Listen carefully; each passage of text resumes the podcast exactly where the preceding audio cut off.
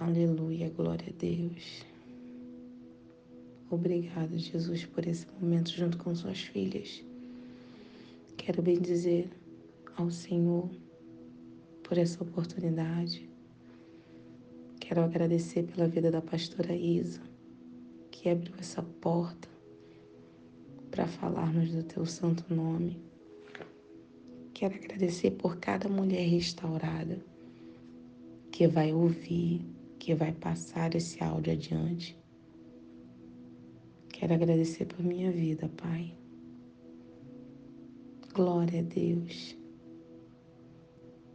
Me chamo Rosilane Costa, para aquelas que não me conhecem, pastora pela misericórdia do Senhor.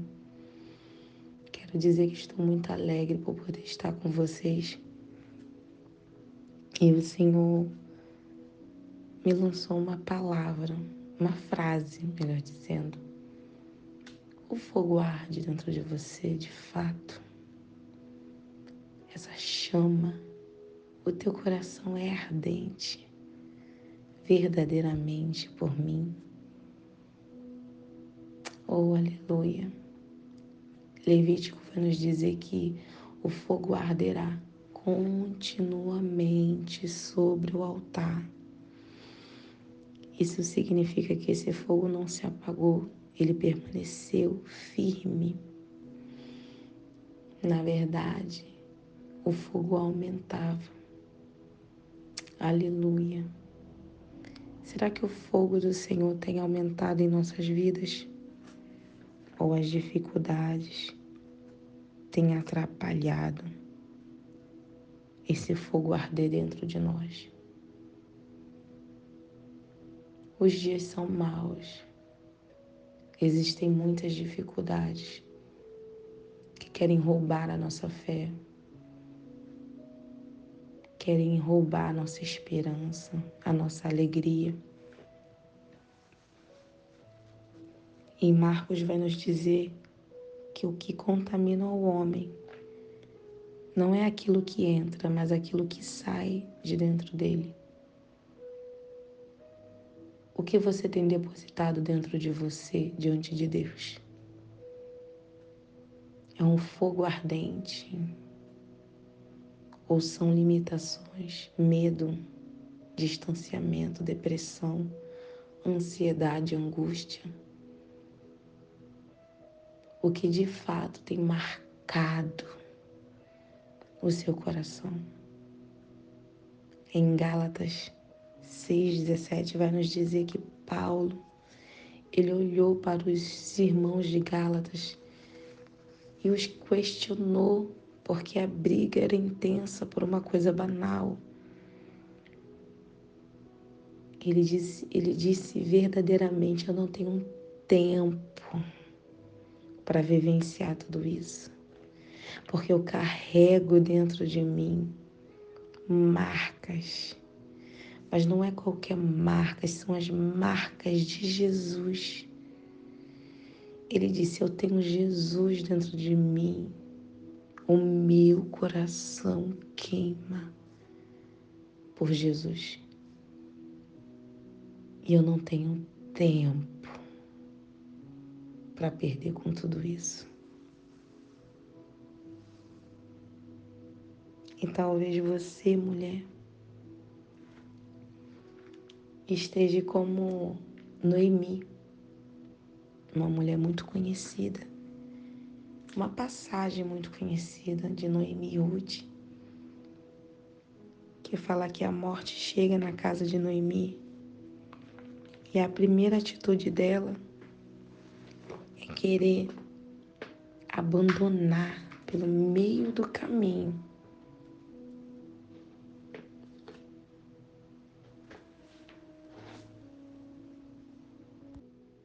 bênçãos que o Senhor já havia colocado em sua mão. A dor chegou, o luto chegou.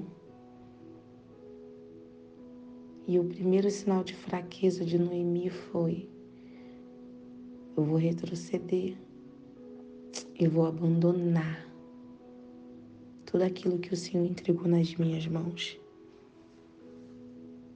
Problema não é voltar para a casa do pão, né?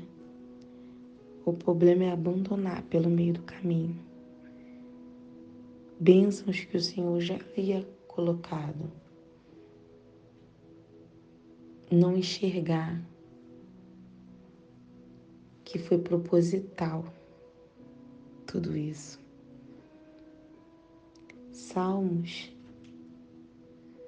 103, 19 vai dizer que o Senhor estabelece o seu trono nos céus e como o rei domina sobre tudo que existe. Tudo que vivenciamos, tudo que passamos está na mão do Senhor. Noemi, no seu momento de dor, não percebe que ela não estava sozinha. E assim somos nós. No nosso maior momento de dificuldade, abandonamos, deixamos de lado o nosso consolador e permitimos que esse coração que era para estar ardendo, que era para estar vivo, se encha tamanha dor e luto que esfrie. E eu quero determinar na sua vida no dia de hoje, mulher, que rios de águas vivas desça sobre você. e purifique e limpe todo o teu coração, para que esse fogo não se apague, mas que ele aumente, aumente, e que você viva essa palavra, e o fogo arderá continuamente sobre o altar. E não se apagará. Que o fogo do Senhor te preencha de tal maneira você seja tão cheia a ponto de encher outros corações. Lembre-se disso. O que te contamina não é o que entra.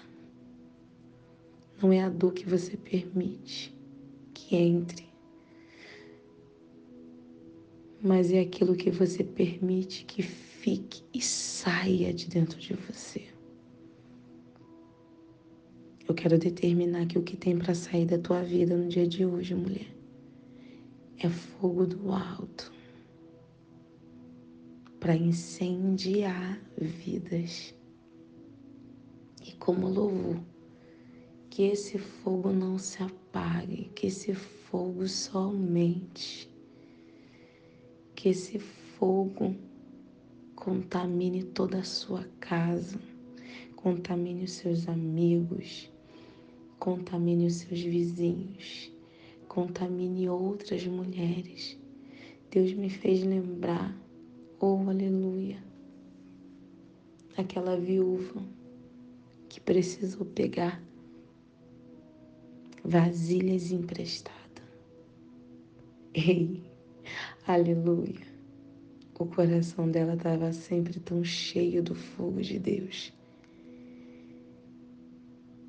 foi imediato.